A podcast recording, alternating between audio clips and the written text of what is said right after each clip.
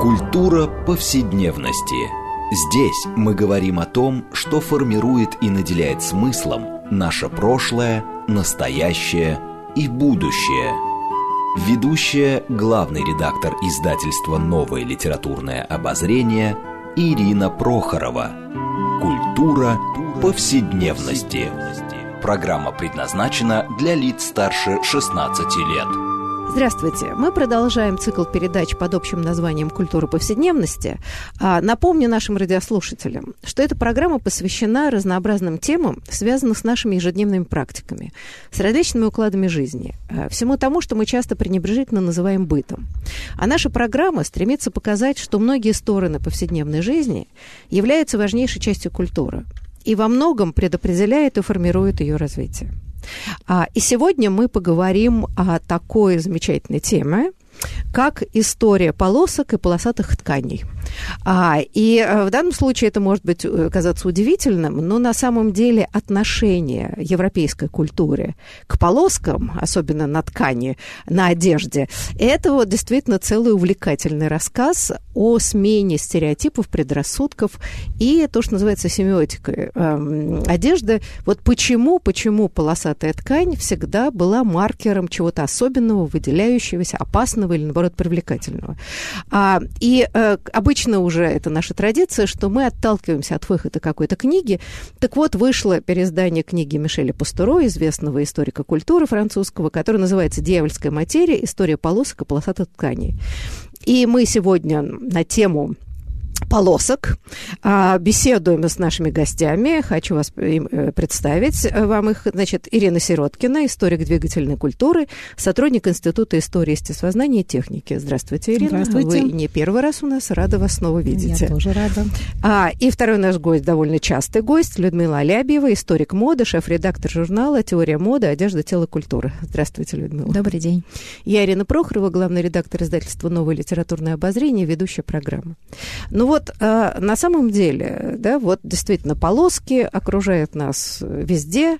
Э, мода на полосатые ткани, рубашки, майки и так далее стала каким-то обычным и привычным явлением. А, ну вот Мишель Пастуро написал целую книгу, где он показывает что отношение к полоскам вплоть до нынешнего времени, в общем, действительно всегда было очень неоднозначным. Но прежде мы поговорим о культуре, да, все-таки, может быть, мы начнем с природы.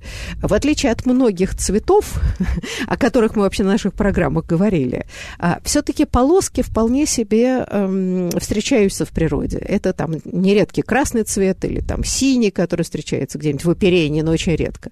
Но там полоски, пятна, вообще вот эта пестрота, она же вообще свойственна э, животному миру. А, вот э, давайте чуть-чуть напомним, не знаю, про зебр, про разные... И, собственно, в природе чему эти полоски служат? Собственно, почему они существуют в животном э, мире? Я думаю, что Ирина, и да. в животном, и в человеческом мире полоска – это прежде всего ясно читаемый сигнал. Вот есть такой вид чаек, у которых на клюве есть красная полоса. И этологи, то есть люди, которые занимаются поведением э, животных и птиц, они показали, что птенцы, э, когда к ним подлетает мама или папа с кормом, они реагируют именно на эту полоску. То есть если у чайки закрасить или заклеить эту полоску, ее не будет видно, то птенцы не станут открывать рот, какую бы вкусную рыбу она ни предлагала. То есть для них это сигнал, что это не их мать, да, что это может быть опасность. Да. Ну да, то есть это да. что-то чужое, да? Да, вот для них сигнал это именно красная полоса. И было показано в одном остроумном эксперименте, ну не знаю, насколько это надежные результаты, но все равно расскажу, что если на клюве чайки нарисовать три красных полоски, то птенцы еще оживленнее реагируют. И это этологи назвали сверхстимулом. Вот, может быть, наша полосатая одежда – это как раз сверхстимул для человека. Как-то вспомнился сразу Адидас с тремя полосками. И это сверхстимул. Сверхстимул, да? Потребление. Да, но слушайте, с другой стороны, это вот да, но, например, полоски эм, у тигра, как многие считают, что это, наоборот, маскировочное явление, что они идут по саванне, и это ребит, и то есть контуры размываются, во всяком случае, для глаза животных, на которых они охотятся. Значит, это совсем другой э, принцип. Ну Люда, да, похоже, что действительно в природе это в том числе и способ э, сливаться с окружающей средой, а, как-то вот такой камуфляж природный, который э, многие, многие животные и птицы могут э, похвастаться. Но вот то, что вы сказали, да, вот эти вот интересные такие оптические фокусы, которые вызывают смотрение на полоску, тем более длительное смотрение, да, вот какая-то какое-то ребение и какое-то вот, сказать, да, вообще сомнение в том, что ты видишь, оно, по всей видимости, да, а, отчасти и повлияло на такое очень двусмысленное положение полосок в культуре, а, которое было характерно для европейского, а, для европейского ландшафта до недавнего времени, о чем Пастуро довольно много говорит. Вот эта амбивалентность, какая-то неопределенность, она и вызывала, судя по всему, у европейца сомнения, да, и вот э, подозрения, собственно, формировались в связи с полосками э, во многом из-за вот этой вот э, специфики специфики. То есть иногда полоски это хорошо, однозначно, э, это красиво, а иногда полоски, как на тюремной одежде, одежде, одежде заключенных, это плохо, это э, сигнал, который их выделяет в негативном смысле. Вот Пастуров все время пишет хорошие полоски и плохие полоски. Иногда можно запутаться. Да, но он как раз берет э, западноевропейскую культуру, что очень важно. И, может быть, мы потом немножко поговорим.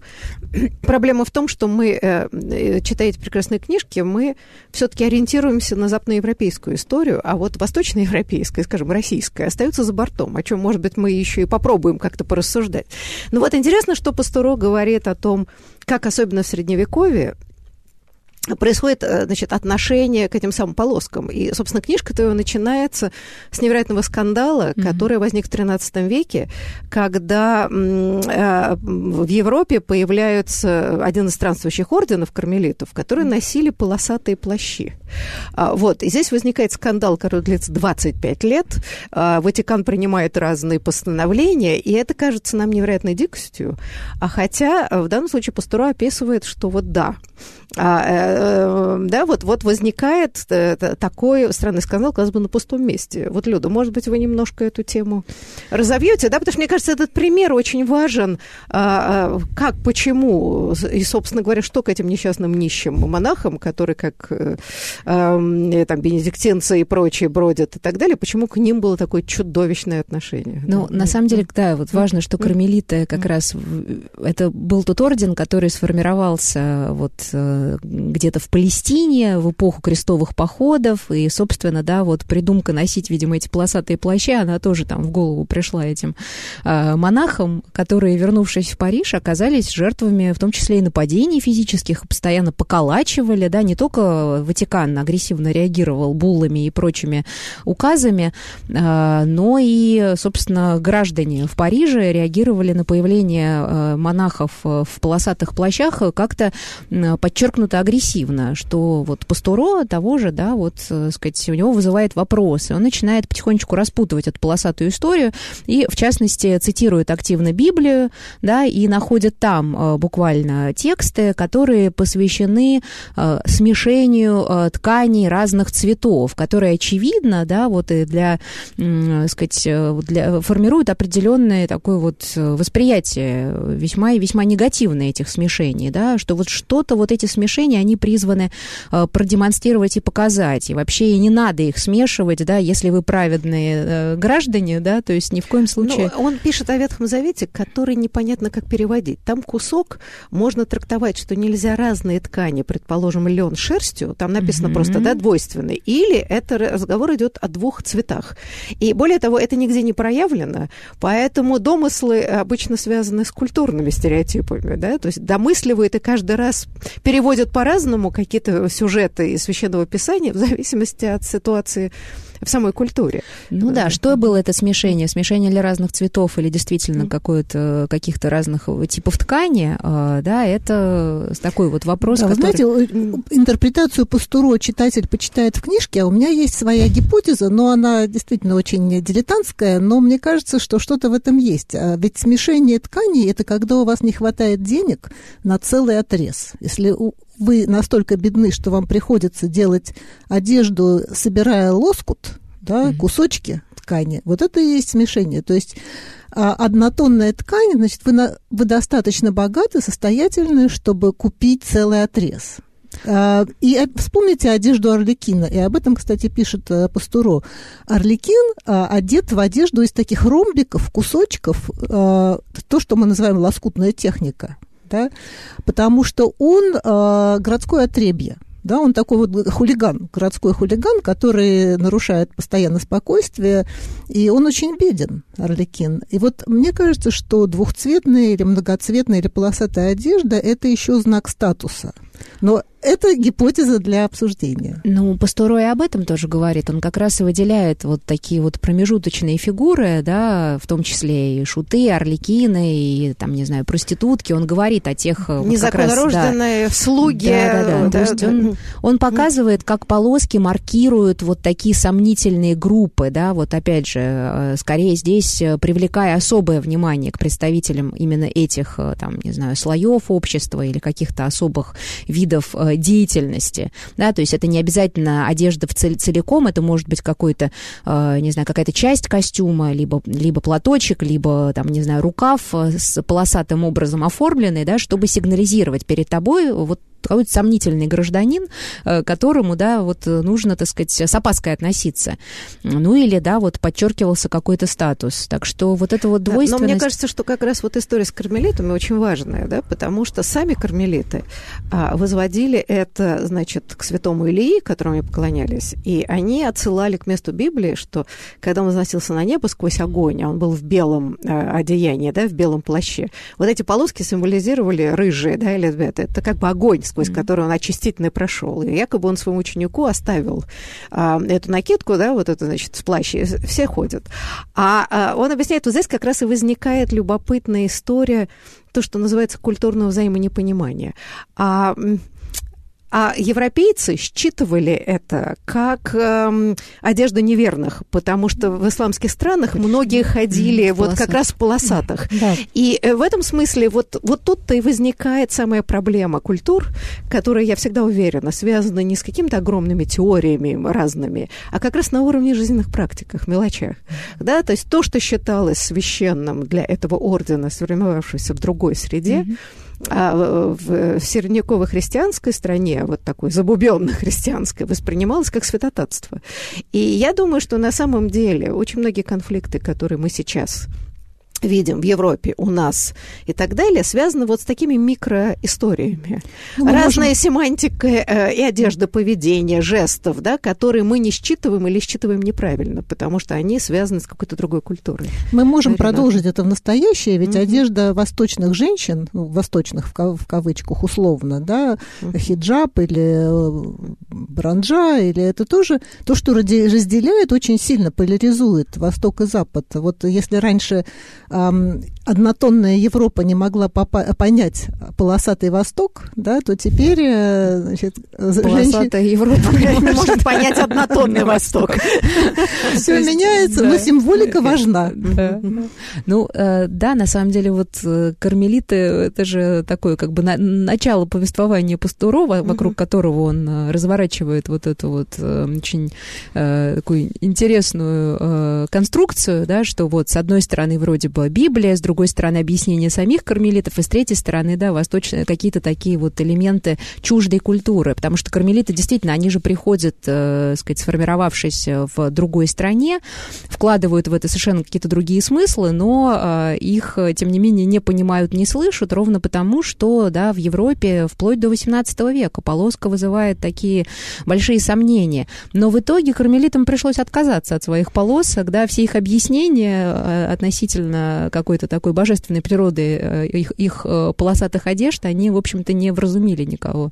Но им пришлось, потому что 25 лет шли скандалы mm-hmm. и тяжбы, и это поразительно, да, и так кажется, что о других проблем в средневековой Европе в 13 веке очевидным образом не было, да, но, тем не менее, мы видим, что вот этот язык э, одежды, язык тела важнейший, в общем, такой разговор, эм, культурный разговор, да, потому да. что за этим стоял большой большая разница мировоззрения и представления. А именно, вообще-то, кстати говоря, эстетика аскетизма, которая была свойственна, во всяком случае, на, на, навязывалась официальной религии. Скромности, не, значит, не, не привлекать внимания. Ведь, э, кстати, помимо полоски, полоска это было таким крайне радикальным вариантом. Вообще же не приветствовались яркие тона.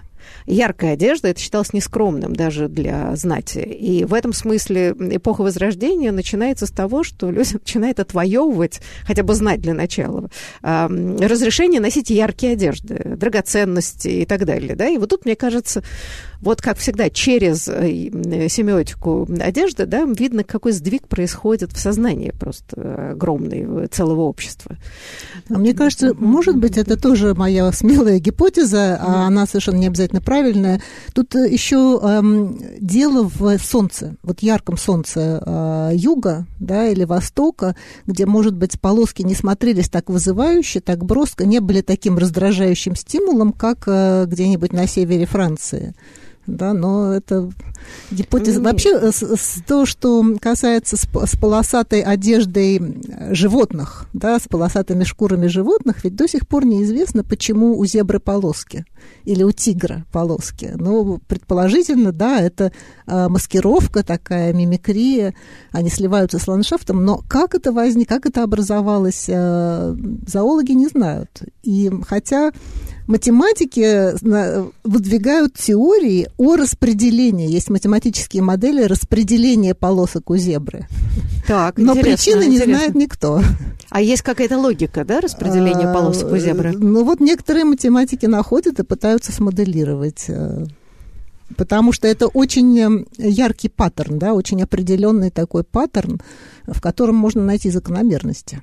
Но смотрите, а, например, а у если я не ошибаюсь, сейчас что-нибудь не навру, э, в свое время читала про змей, и, например, у особо ядовитых и опасных змей, а вот эти полоски, пятна, которые часто составляют полоски, наоборот, очень видны. Они призваны не маскировать, а наоборот жертве демонстрировать. И, видимо, это ее парализует от ужаса, да, и в этом смысле эта змея, вот она, так сказать, демонстрирует свою мощь а, и так далее, да, так что, видите, в одном случае, в зависимости от ситуации, это маскировка, но, может быть, зебра, которая бежит там через какие-то кусты, тоже это мелькание, то есть ведь полоски, эти яркие ткани, они очень часто действительно визуально размывает контуры. Иногда трудно понять, а, собственно, форму. И вот мы э, говорили до передачи, что, например, телевидение, да, которое ввело визуальность важнейшую, что камеры, например, очень не любят полоски, яркие пестрые ткани, потому что силуэт плывет. И в этом смысле удивительно, что вот этот вот искусственный глаз, э, видимо, повторяет э, естественный глаз. Да. Поэтому, да, логика, наверное, здесь какая-то существует, хотя непонятно, когда она возникла. А что происходит, например, с тем же тигром, который попадает, там, не знаю, уссурийским? Mm-hmm. Ему помогают эти полоски? Или они уже никак ему не помогают? Потому что это совершенно другой ландшафт и другое значит, как бы, да, в общем, совершенно другая среда. Ну, мне кажется, что э, вот э, специфика полосок еще в том, что они, вот то, что как раз вы упоминали, да, что размываются контуры, а, это э, такой динамизм, да, то есть они все время в движении, они никогда не останавливаются. Это, возможно, тоже, ну, вот вызывало у того же средневекового э, зрителя, а, как сегодня, да, вот камера э, боится полосок, то, в общем, это очень сильно напоминает, ну, во многом, ну, как напоминает, напоминать это мне не может, но мы там конструируем некоторую оптику средневековую вместе с Пастуро сейчас, после следам его книги, что, по всей видимости, да, вот этот, вот этот, этот динамизм, это какое-то непостоянство э, и э, амбивалентность очевидная вызывала у средневекового человека э, вот все эти подозрения, да, потому что, э, сказать, какую-то такую вибрацию в глазах и разумение... минутность, которая не поощрялась. Сиюминутность и какая-то нестабильность, да, вот что-то такое, по всей видимости, вот фиксировало некоторую проблему, да, потому что что, ну вот действительно, зрение же, если мы долго будем смотреть на что-то полосатое, у нас же начинает рябить в глазах. Сегодня мы вот как-то в меньшей степени этого опасаемся, наверное, да, а вот средневековый человек, по всей видимости, как-то... Да, ну, Ирина, а я, да, я хотела просто немножко возразить вот по поводу ваших таких размышлений по поводу Востока. Дело здесь не в солнце. А я думаю, что а, в некоторых очень важных постулатов э, религии, потому что в исламе э, не было идеи э, вот такой ложной скромности. А, и там вот эта красота, роскошь, такой, все-таки средневековые исламские государства были цивилизованными, да, они видели цивилизацию в тот момент, а вовсе не европейские. И в этом смысле вот эти красивые тонкие наряды, наслаждение садами, это такой некоторый Эм, так сказать, сенсуальность, она была вполне себе вписана в нормы. Поэтому яркие одежды никак не... То есть я сейчас, может быть, кто-то нас слушает, специалисты, и нас всех обругает, но насколько я себе представляю, что там совершенно да, было другое отношение ко многим явлениям жизни. Поэтому, я думаю, дело-то, в общем, не в солнце. Ну, возможно. Вот, потому нам... что Южная Южная Европа, да. не соприкасаясь с исламом, вполне себе на ярком солнце существовала. На, да. да, нам, возможно, нам проще говорить, конечно, о западном восприятии полосок, mm. и я согласна с Людмилой, что на Западе полоска всегда ощущалась как лег... что-то легкомысленное. Да? Вспомним э, пиджак Остапа Бендера и, или Сергея Юрского, который играет играет Остапа Бендера в, в известном, известном советском фильме а, в такую широкую черно-белую полоску, да, или желтая кофта Маяковского, она же тоже была не просто желтая, а в черно-белую, в черно-желтую полоску. А, то есть это одежда клоунов, это одежда каких-то шоу, шоуменов, а, в общем, которым доверие не очень большое, так скажем. И вот мне, мне, например, интересно было бы узнать, э, не знаю, пишет ли об этом Пастуру, я еще не дочитала, читала, как полоска стала элементом а, бизнес-костюмов, да, мужских костюмов, а, которые в тонкую полоску и считаются самыми крутыми в бизнес-мире. Вот каким образом путь от а, полосатого клоуна к полосатому бизнесмену совершился? Но там полоска-то все-таки другая, да, она такая еле заметная. И в этом да, смысле да. вот такого контраста очевидного, да, который характерен для одежды клоуна или еще какой-то такой э, фигуры э, средневековой, э, которой нужно было да, привлечь отдельное внимание, при помощи полоски ее маркировали. Здесь все-таки да, есть определенные какие-то, мне кажется, все-таки разница там очевидно присутствует. Но, э, конечно, удивительно, да, какую полоска сделала карьеру, потому что начиналось все вот с, с этих бул, которые все запрещали, да, и ни в коем случае нельзя, а в конечном итоге сегодня без полоски сложно вообще себе представить гардероб любого человека полоска. Да, но ведь как раз вот построй показывает эволюцию полосок, да, вот э, он берет как бы раннее средневековье, немножко заходя в античность, где все-таки совсем другая была ситуация, и он как бы говорит, да, что вообще сначала полоска была абсолютно греховна, ей маркировали исключительно маргинальные а, группы людей. Да, это вот действительно проститутки, палачи, кузнецы. жонглеры, кузнецы, которые действительно были такие тоже двойственные фигуры, имевшие дело с огнем и каким-то полупосторонним, потусторонним миром. А, и, эм, значит, как бы незаконнорожденные. В общем, все, что выбивалось, грубо говоря, с какой-то нормы, оно маркировалось, вот, ну, естественно, заключенные в полоску. Да, это все были в основном отрицательные моменты. А вот дальше он начинает рассуждать, что с эпохи Возрождения начинается разделение на правильные полоски и неправильные полоски. А вот вопрос-то, он как раз говорит о том, что сложнее изучать правильные, потому что а, о норме, как правило, материала всегда мало. А можно реконструировать все по скандалам и то, что норма нарушала. Поэтому в основном документы сохраняются по поводу всех вот этих бесконечных судов, скандалов и постановлений, связанных с плохими полосками. Но в то же время он, э, он же геральдикой, я так понимаю, занимается. Его большая да. такая хобби, большое хобби это геральдика, и он пишет о гербах и о полосках на гербах. Э, и я так понимаю, что на гербах полосок не должно быть слишком много. И Пастуро делает такое смелое предположение, что восприятие вообще... Э, работа глаза в средние века а, была устроена по-другому. И когда там много полосок, глаз не знает, э, на что ему смотреть. Да, вот глаз выделяет дальний фон и ближний фон. И когда много полосок, это развлечение стирается. Я могу сейчас что-то наврать. Да, он говорил о том, что да, глубина исчезает, э, да, вот как бы, как бы идея иконы, да, это какая-то должна быть внутренняя, там, другая обратная перспектива, но глубина, а полоски снимают эту оптику, да, и становится вот таким плоским изображением, которое тоже раздражает. Вы знаете, нам нужно ненадолго прерваться, а, но, но буквально, да, после перерыва мы вернемся к разговору о полосках, который оказывается такой глубокой и богатой темой. Так что не переключайтесь, оставайтесь с нами.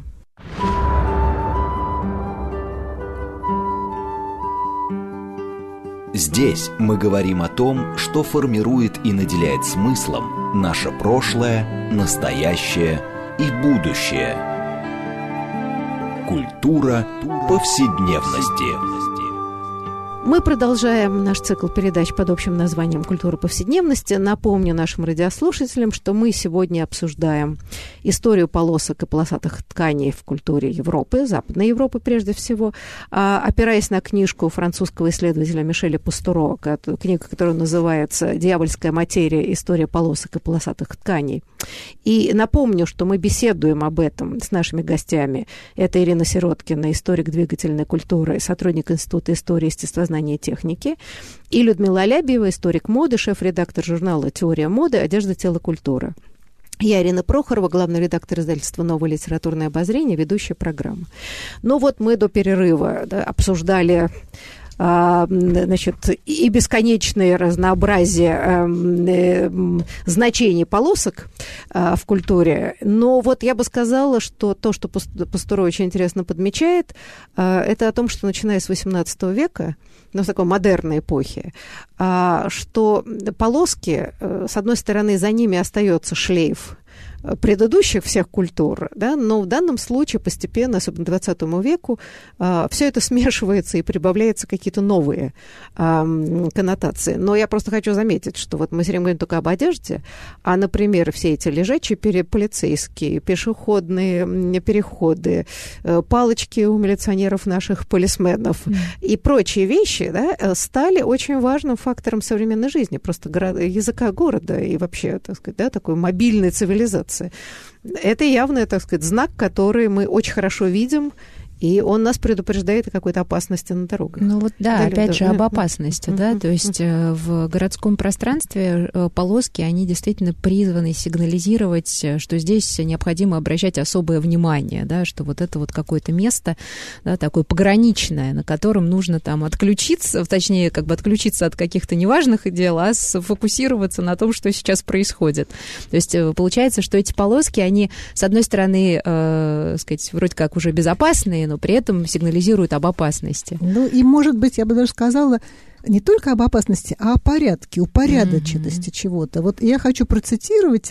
Вы знаете, у Рэя Брэдбери 451 по Фаренгейту есть эпиграф. Он из э, испанского поэта Хуана Рамона Хименеса. Э, эпиграф такой. «Если тебе дадут линованную бумагу, пиши поперек». Это полоски, это некий порядок, который тебе задан, но ты не обязан ему следовать. Да? Если мы, мы не хотим столкнуться, попасть в аварию, мы переходим по зебре. Но вообще в жизни нам не надо ходить по полоскам. Ну, знаете, не это... поспоришь. Да, не поспоришь. Э, и это такой, да, трудный сюжет. Но, кстати, вот я хотела немножко вернуться к Геральдике, о чем Пастуро действительно пишет. И здесь есть, но он до конца ведь не отвечает на вопрос. А это есть парадокс, что на самом деле он отмечает, что очень многие незаконные гербы, которые, значит, ну, вориши или прочее пытались изобрести себе а, некоторые родословно, они грешат как раз полосками многочисленными. А, и что их отличало от, скажем, реальных родовитых э, домов. А с другой стороны, он обсуждает э, флаги mm-hmm. очень многих государств, ну, между прочим, и включая Россию, теперь нашу, да. э, нашу страну, где строится все, в общем, на полосках. Э, французский флаг mm-hmm. революции, американский флаг звездно-полосатый. Э, это, во всяком случае, был флаг ведь северных э, штатов, да, которые воевали вот с с этим, как его, господи, на белом, ну, не крест был, а... Андрей, как... Андреевский? Не-не-не, нет, Южные Штаты, да. конфедерация, у них же на белом фоне были по диагонали синие как это будет по-русски, да, значит, по, полоски, то есть крест-накрест, mm-hmm. да, шли по диагонали. А, и вот потом это как бы вот флаг победившего севера стал общенациональным флагом. Флаг современной России, да, тоже С другой стороны, смотрите, тоже полоски. Так что вот это, собственно, интересная задача. А почему? Почему, если с, с полосками связано так много отрицательных моментов, флаги современных стран, очень многих, там, двуцветные, трехцветные, да, это стало почти, ну, я не знаю, почти правилом. Ну да, ну, существует как бы, да, там масса каких-то поэтических или около поэтических объяснений, да, что там символизирует один, что другой, что третий, да, а, но как бы очевидно, да, что сегодняшние флаги, они не про опасность, а это такие символы государств. Ну да, как вот немецкий флаг, да, это черная, там, черная, красная и золотая полоса, черное прошлое, красное настоящее, золотое будущее. Это это как бы леги... одна из легенд, это объяснение этому флагу. Но вот я заметила, что Пастуро связывает моду на полоски как раз с, с американской э, демократией, да, и вот с новым флагом, полосатым флагом Америки, Французы, поскольку они симпатизировали э, революционному освободительному движению, они э, стали, эм, ну, зауважали полоску, так скажем. И после этого полоска входит в моду в Европе. Это ну, так гипотеза. Вот, вот как бы, нет, это известно, что современный флаг Франции, который тоже триколор, только он вертикальный, в отличие от российского флага, он же возник на баррикадах, mm-hmm, да, то есть mm-hmm. это, ну, собственно, французская революция. Они воют полоски. Здесь можно даже это сразу обосновать, что это такая форма протеста, и более того, революция а, выносят на поверхность низшие классы. Это те, которые раньше маркировались полосками, да, и, так сказать, маргиналами, которые пытаются тоже стать всем, будучи ничем. Так что здесь как раз можно очень понять психологически, почему появляется полосатый флаг. Да, ну, в французской революции вообще много полоски, да, там помимо флага это еще, там, не знаю, полосатые штаны санкюлотов, э, которые юбки сторонниц э, революционных идеалов. То есть, очевидно, да, полоска это какой-то такой протестный символ. Э, в этом смысле вот очень интересно, как, как эксплуатируется вот эта полосатость. Вы знаете, ну смотрите, а вот мы говорим о том, что э, э маркировались э, полосками средневеково-западноевропейском, э, во всяком случае, обществе вот такие маргинальные э, профессии и слои населения. А то, что мы видим в модерную эпоху, начиная с XVIII века, да, процесс демократизации, меняется отношение к профессиям. А, предположим, до конца XIX века, ну, грубо говоря, цирк был низкопробное развлечение для, в общем, таких незатейливых э, людей. А интерес к ним, если мы вспомним, да, искусство, живопись и чего только конца XIX, начала XX века, это страшный интерес к этим вот популярным низовым видам искусств. Можем себе предположить, что постепенно с повышением статуса профессии их одежда полосатая переходит, ну, в каком-то смысле становится, ну, мы же видим, как моно, мода, да, там, стрит, а, значит, вот, э, арт, так сказать, я не знаю, мода низовая, потом становится вдохновением для дизайнеров, переходит в статус более высокий. Я подозреваю, не может ли быть и такое мигрирование профессии, которые перестают, или социальных групп, которые перестают быть маргинальными, но за ними закреплены эти полоски, они вводятся в моду уже потому, что те получают иной социальный статус. Ну, не исключено. Значит, Помните, мы говорили как раз э, про книгу Элизабет Уилсон, посвященную богеме, да, и, в общем-то, uh-huh. это э, тоже напрямую было связано и с костюмом определенным, и с образом. Про полоски мы, правда, не говорили, но, тем не менее, вот э, те самые циркачи, артисты, это же та самая богема, да, которая, в общем-то, это очень сильно влияло да, на или, климат. Или еще моряки. Да, у Пастуро есть э, главка про тельняшку а, и о том, как э, это становится символом моря, морского, и выходит на пляжи, которые уже посещает э, чистая публика, благородная публика. Эм, ну и потом входит в моду. Возможно, тут есть такой механизм трансгрессии, что и состоятельные классы хотят эм, опроститься в какой-то момент и заимствуют у бедных людей, и это кажется, это круто, да, если вы будете вдруг носить одежду, которая как-то сигнализирует о другом сословии.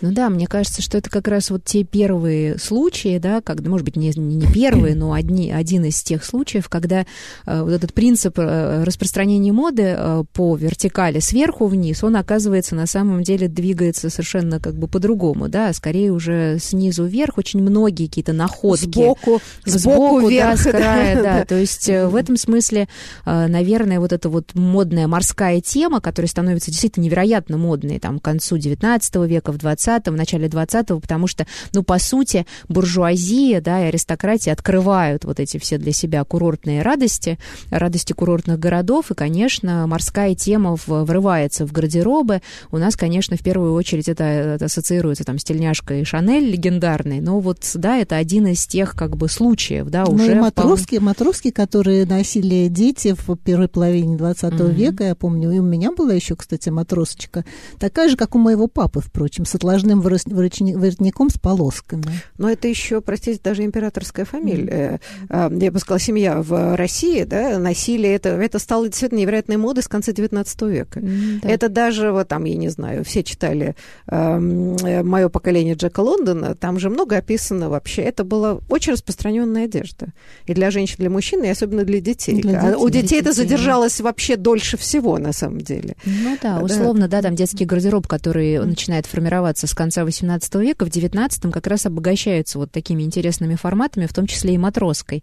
И поэтому, да, вот когда мы смотрим там фотографии 19 века, мы обнаруживаем, что де- все дети, и девочки, и мальчики, значит, вот в этих прекрасных матросках, а это вот такая, такая, такая примета детского гардероба. Ну, например, да, Пастуро, и до него, по-моему, об этом говорили, что как только начинается концепция детства, как чего-то особого периода, да, и до, там, до конца XVIII века дети рассматривались как просто несовершенные взрослые, которых надо было воспитывать. А вот начиная с Руссо, так сказать, детство как особый период, и одежда детская начинает маркироваться вот как специальные, и вот это как раз полоски, как знак mm-hmm. отличия, мар, э, маркер такой, mm-hmm. да, в детской одежде как раз очень сильно задержался, потому что это особый период жизни, вот, да, он маркируется таким... Да, да полоски, и вот вы совершенно верно заметили, что вот эта идея как бы особости этого детского периода, она в XIX веке оформляется особым гардеробом. Это гардероб, который не подвержен э, моде и изменчивостью модной, да, потому что взрослая одежда, она как бы идет вот этими циклами, а с детским гардеробом вроде бы, ну, по крайней мере, в идеальном мире считалось, что он не меняется. И э, интересно, да, что вот оказывается, что и полоски, да, в это время начинают очень активно с детством ассоциироваться. А еще интересная тема, как полоски создают ритм и как художники понимают, да, вот силу, э, зрительную силу, зрительное воздействие полосок, например, они могут стройнить фигуру вертикальной полоски или делать потолок выше, и появляются обои с э, вертикальными полосками.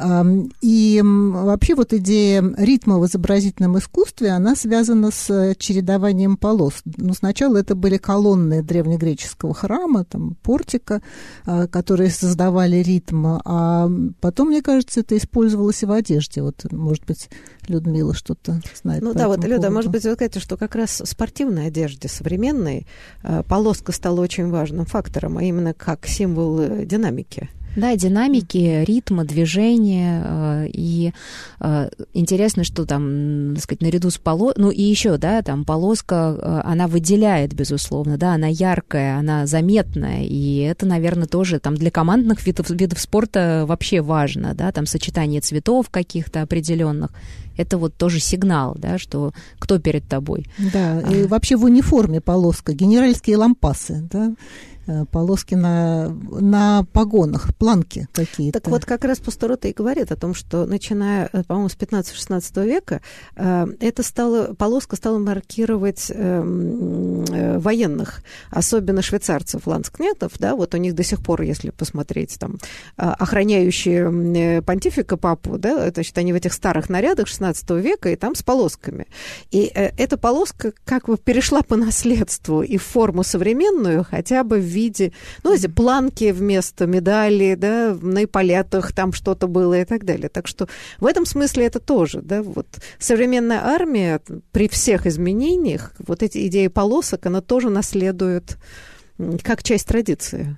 Интересно, кстати, да, что mm-hmm. вот мы поговорили и про спортивную, и про детскую, mm-hmm. и про военную, а вот э, помимо этого, да, полоска ассоциируется с одеждой для сна, да, и вот Пастуро про пижамы тоже пишет, и не только про пижамы, но и про постельное белье полосатое, и мы все помним еще и матрасы в полоску, да, и вот Пастуро говорит о том, что это скорее такое вот тоже здесь, э, по всей видимости, э, актуализировался смысл да, полосок как охраняющих некоторые границы, да, потому что человек, который готовится ко сну, а, он оказывается в таком вот незащищенном состоянии, ему необходимо свое тело а, да, вот во время сна защитить.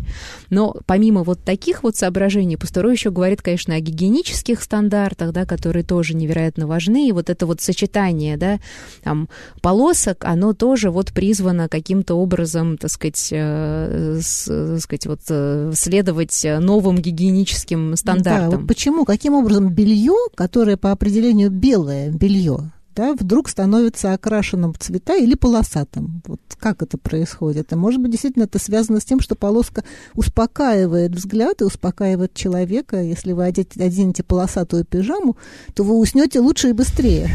Ну, а тут есть некоторые противоречия, потому что, с одной стороны, мы говорим, что полоски, наоборот, привлекают внимание, они, так сказать, возбуждают динамика, а с другой стороны, да, поговорим, что это становится фактором. То есть, мне кажется, что э, вот недаром уже Пастуро правильно говорит о том, что смешалось в современной культуре, смешалось много разных значений полосок, потому что э, человек спящий – это тоже особое состояние. Так что, грубо говоря, э, полосатая пижама или белье, оно символизирует особый статус сна, как очень специального состояния, места переходного. Оно тоже связано, потому что сон иногда ассоциируется со смертью, да, значит, там спал как убитый и так далее. И полоска несет в себе вот разные значения, да, и просто границы, и какое-то опасной границы, и границы, хотя мы это сейчас так не ощущаем, но я думаю, что за всем этим стоит вот тоже какой-то такой, да, древний довольно-таки смысл, который отдает, ну, очень много, да, со сном связано очень много всяких смыслов, да, очень важных, поэтому сон – это особое состояние. Ну, вообще, да, интересно, как э, полоски маркируют вот эти особые состояния или какие-то, не знаю, там, что Тернер называл лиминальные какие-то пространства, да, где вот что-то происходит, да, да там, не знаю, турнир турниры рыцарские, да, и опять же вот все эти в, в мундировании довольно часто полоска встречается, да, или, э, да, там, вот, скажем, сон, да, который тоже маркируется определенным образом. Детство как такое, да, в общем-то, период, э, связанный с, не знаю, там, с взрослением, и какое-то особое положение тоже ребенка маркируется. Ну, то есть, действительно произошло, очевидно, какое-то смешение самых разных смыслов полосатой одежды и вообще полоски в культуре, которые там вот актуализируют меняются время от времени. И мы действительно сегодня уже хорошие полоски от плохих-то и не отличим. Но ну, мне кажется, в этом ценность книжки Пастуру. Он показывает, что нет одной единственной интерпретации одного значения символа. Вот красная роза, черная роза эмблема печали, красная роза эмблема любви. Что все может поменяться. Да? У греков э, белый цвет был цветом траура. А, как и сейчас в Японии, да. да. И полоска тоже может означать совершенно разные вещи. Ну, на самом деле, мы в свое время ведь говорили о том, что белый цвет, как цвет невинности и свадебного платья, появляется вообще, по-моему, в викторианскую эпоху. Да, Это королева Виктория вводит. А до этого э, там совсем были другие цвета, и там часто в каких-то ярких цветах выходили и так далее. Так что это совсем недавняя традиция, которая нам кажется вот такой вечным. И когда там говорят о традиционных ценностях, э, видимо, предполагает, что это тысячелетие. А на самом деле это, в общем, изобретение культуры, по большому счету. Вот такой конструкт э, введенный, и в дальнейшем случае он приживается и продолжает функционировать. Ну да, что забавно. Же, так же, как и дьявольский статус э, полосатой материи. Это, в общем-то, изобретение культуры, да, и э, мы смотрим сегодня на полоску совершенно другим взглядом. Не потому, что мы такие э, другие, а потому что, да, вот мы уже в другом немножко культурном контексте историческом смотрим. Знаете, ну, интересно, ведь э, в данном случае в книжке-то ведь такой красной линией проводится, что сама идея вот этих бесконечных материалов, связанных с трансгрессией, да, что бесконечное наказание за ношение полосатого и так далее, оно само по себе говорит, что в любое время общество сопротивлялось вот такому жесткому Э, значит, такой унификации одежды, что там церковь э, или государство могло очень часто воспринимать это как враждебное, нежелательное, а вот люди, понимаете, вот им нравилось, потому что это пестро, это ярко, это привлекает внимание, это эстетически приятно, потому что глаз радуется каким-то краскам. И в данном случае, когда вот мы смотрим на там даже прошлое, мы вдруг понимаем, что это совсем не монолит, и что частотность э, судебных разбирательств только это говорит о том, что на самом деле это всегда было тайно популярно. И людям очень хотелось это носить. Ну, кроме традиции есть еще индивидуальность, и она и в средние века была, и, и потом ну, на самом деле, да, вот со, со временем, когда вроде бы, да, такие скандалы э, утихают, и их листы их становится меньше гораздо, да, там наказаний за выбор цвета, наказаний за выбор, не знаю, каких-нибудь аксессуаров, он во многом еще связан с тем, что, ну, со временем э, действительно модные высказывания могут себе позволить гораздо большее количество людей, и всех уже не накажешь, вот, и в этом смысле, конечно, эксперимент, он становится, да, вот таким массовым явлением, и мода становится, в общем-то, массовым феноменом, да, там уже в XIX веке, когда вот маркировать э, как-то, да, и распределять, э, кому какой цвет носить, а кому нет, становится, в общем-то, довольно бессмысленно. Ну, да. Слушайте, а вот у нас осталось совсем немного времени, а все-таки, вот, понимаете, вся проблема э, замечательных ученых, как уже говорила, что они никогда не включают Восточную Европу в, в систему исследования. Да? Это такой старинный предрассудок вот с XVIII века, как поделили на Восточную и Западную Европу, и изучает феномен совершенно в отрыве от продолжения традиции европейской, который называется, в общем, очень по-разному.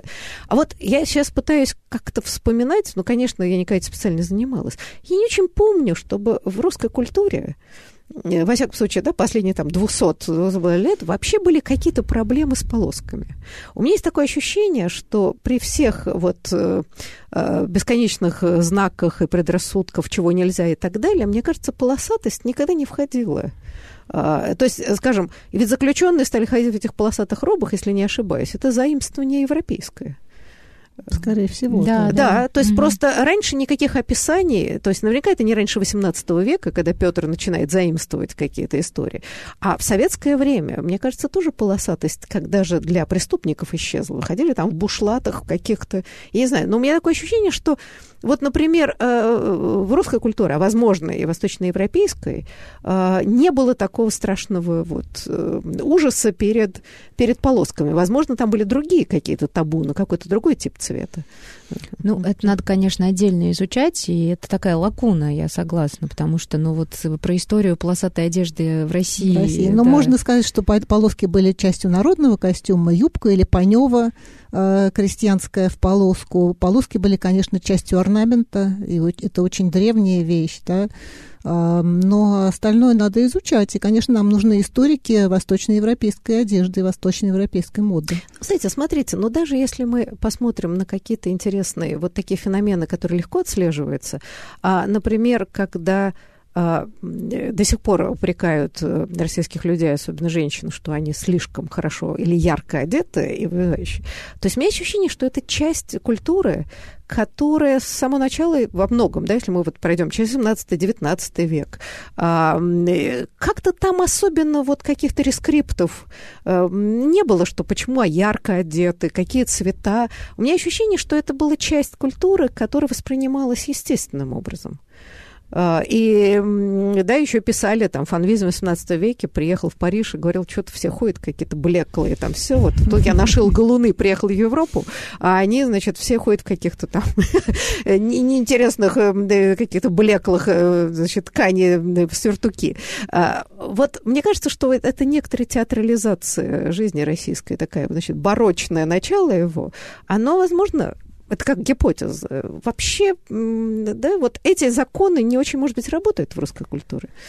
Может, и не работают, а если говорить, да, там о, об образе э, русской женщины, когда такой э, склонный к большей яркости, э, роскоши костюма, ну, во многом это же реакция на все те запреты и ограничения советского времени, с которыми приходилось мириться советским женщинам, и да, дефицит. если мы вспомним, ну, конечно, если мы вспомним, да, там какие-то руководства по внешнему виду, такие очень э, репрессивные, да, требовавшие скромности, требовавшие, да, там каких-то ограничений, ну, потому что этих ограничений было, слава богу, очень много, вот, но э, действительно сам тон этих руководств, да, это не носи, это нельзя, и вообще э, снимите это немедленно, э, не исключено, что и полоски, да, тоже э, попали бы мы вот помним, в этот реестр. Да, мы помним знаменитую картину Дейнеки «Девушка в футболке», как раз 20-30-е годы, вот эти полоски, они были как раз позитивными.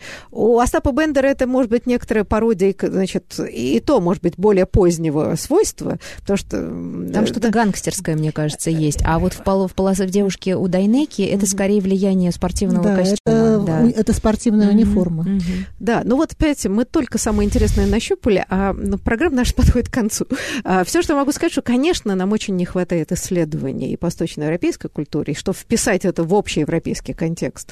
Но вот, видимо, для наших исследователей открывается большое поле. Да, большое спасибо. Я благодарю наших гостей и до будущих встреч. Спасибо. Всего до доброго. До свидания.